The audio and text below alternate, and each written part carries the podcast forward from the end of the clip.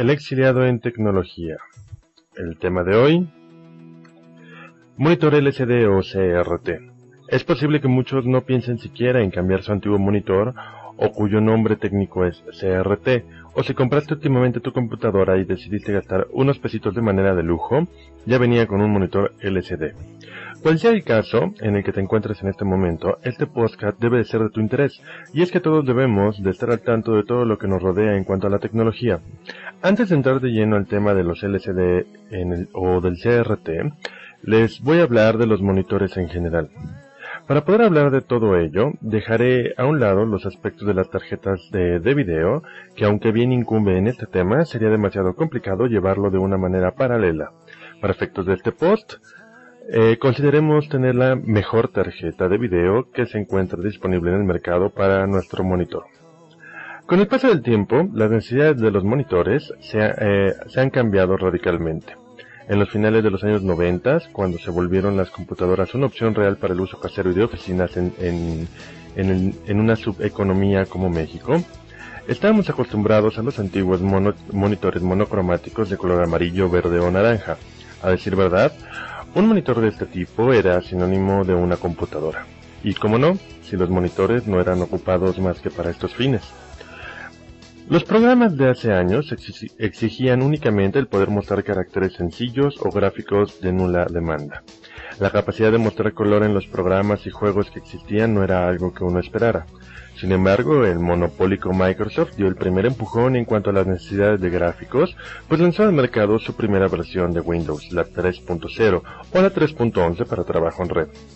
La incorporación de la interacción visual entre el usuario y la computadora trajo la necesidad de monitores de color y de mayor tamaño. Y es que los monitores de 12 y 14 pulgadas eran los que se consideraban como el estándar en aquel tiempo. Los colores que se necesitaban eran apenas de 256, es decir, solamente 256 colores eran lo que requerían para eh, poder ejecutar el Windows 3.0 y no más. No hay mucho que hablar de los monitores hasta aquí, pero sí en la siguiente etapa. Cuando Windows 98 surgió, el fenómeno de las consolas de videojuegos había invadido el mercado, ofreciendo grandes capacidades de gráficos para aquel tiempo. La industria del cómputo impulsó a los fabricantes de juegos de computadora a ofrecer soluciones de este tipo, para intentar a los compradores eh, inducirlos como si vieran la computadora como una alternativa para comprar un equipo de cómputo y de videojuego a la vez. Las tarjetas de video evolucionaron y comenzaron a ofrecer ya 16.000 colores, por lo que los antiguos monitores quedaron rezagados y las nuevas características del mercado fueron nuevamente elevadas. Esta vez los monitores fueron a 15 pulgadas y 16.000 colores, ofreciendo resoluciones de hasta 800 x 600 píxeles. Estos nuevos monitores ya integraban nuevas características como la detección de no recibir señal y de autoapagado, el ahorro de energía e integraban nuevos estándares de video de la época ya de manera obligada. Al surgimiento de Windows XP, el número de colores ofrecidos igualarían ya la resolución real tan famosamente llamada, con unos 24.000 colores y 32 bits de procesamiento visual. Los tamaños de monitores esta vez se verían eh, peleados entre los 15 y las 17 pulgadas y el principal factor en aquel año para elegir entre las 15 y las 17 pulgadas eran ¿harás acciones de diseño? La resolución estándar era de 800 x 600 ya, como mínimo, y pronto cambiarían a su inmediato mayor. Aquí es donde llegamos al punto actual y analizamos los aspectos que hoy en día demandaremos a nuestro monitor.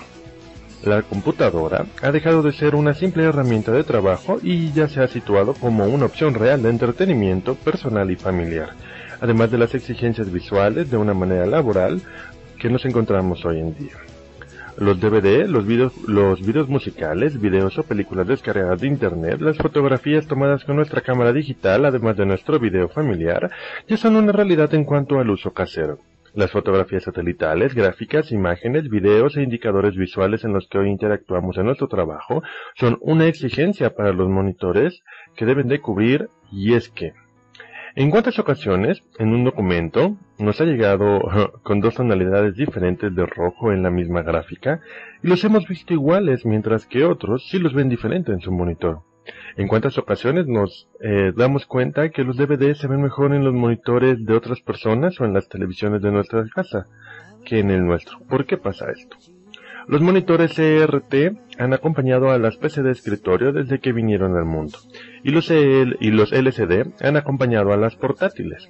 Los últimos cinco años, los LCD han intentado enterrar los CRT bajo el concepto de que son pesados y muy espaciosos. Sin embargo, la baja calidad de colores no ha convencido a los usuarios que precavida e inteligentemente no escucharon a aquellos vendedores malévolos que les intentaban vender un LCD.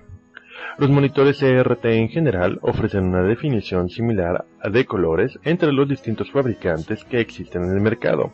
Sin embargo, si buscamos monitores CRT que ofrezcan colores más reales, fuera del estándar del mercado, basta con que busquemos los que son de la línea de diseño, por así decir, y es que las líneas de diseño o de diseñadores son aquellas que ofrecen los colores y definiciones más reales dentro del mismo fabricante. Las exigencias de este segmento hace hacia los, hacia los monitores que eh, cumplan con las demandas de estos diseñadores para que puedan tener el famoso, la famosa línea de diseñadores. Esto es ofrecer los mejores aparatos. Los gatos por liebre en este segmento es muy muy raro encontrarlos y dudo que saldrías estafado si te convencieras de comprar uno de este tipo. Los monitores LCD de buenas marcas como Samsung y Sony pueden ofrecernos una calidad superior a la de los monitores CRT que convencionalmente utilizamos, e incluso si estos son de la línea de diseñadores que te acabo de mencionar, aunque esto solo pasará si el, si el monitor LCD que compras viene bajo la línea de HD o High Definition, ofreciendo esta vez una real calidad de la realidad, sin duda, estos aparatos junto con los nuevos formatos de video de alta definición como el Blu-ray, que intenta invadir el mercado, será algo que te sorprenderá si compras uno de estos monitores de High Definition.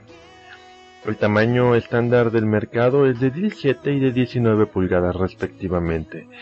Si es que deseas lucirte un poco, la diferencia de precios entre CRT y LCD son hasta de 5 veces el, precio entre un monitor CRT y un LCD.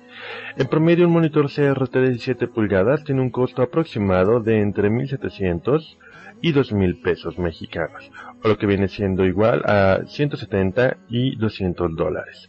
Mientras que un monitor LCD común, costará entre los 2.500 pesos y los 3.500 pesos, o 250 y 350 dólares. Si deseas un monitor del tipo High Definition, no lo encontrarás si no es de más de 20 pulgadas, y esto será con un precio mínimo de los 800 dólares, que será excelente para actuar como una pantalla de televisión y de entretenimiento. En cualquiera de los casos, el tiempo de vida de, de ambos tipos de monitores no será mayor a los 4 años. Como ves, el elegir entre un monitor LCD y un CRT, el principal factor que te toparás será el precio y el segundo será qué es lo que tú quieres en verdad. El beneficio visual y de estatus de un monitor LCD será siempre superior a la de un CRT en estos momentos, así que si quieres reflejar una imagen profesional, actualizada y o corporativa, el LCD será tu mejor opción. Si no te decides si el dinero te es eh, ligeramente indiferente, el monitor LCD es lo que debes de comprar. Soy elixiado en tecnología y espero haberte podido ayudar a elegir entre comprar un monitor LCD y un CRT. Cualquier duda o sugerencia o comentario puedes enviarlo a el blog del exiliado gmail.com.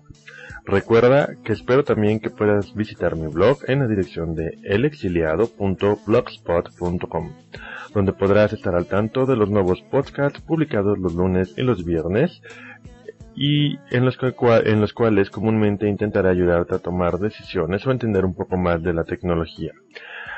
Eso fue todo por hoy para mí y recuerda,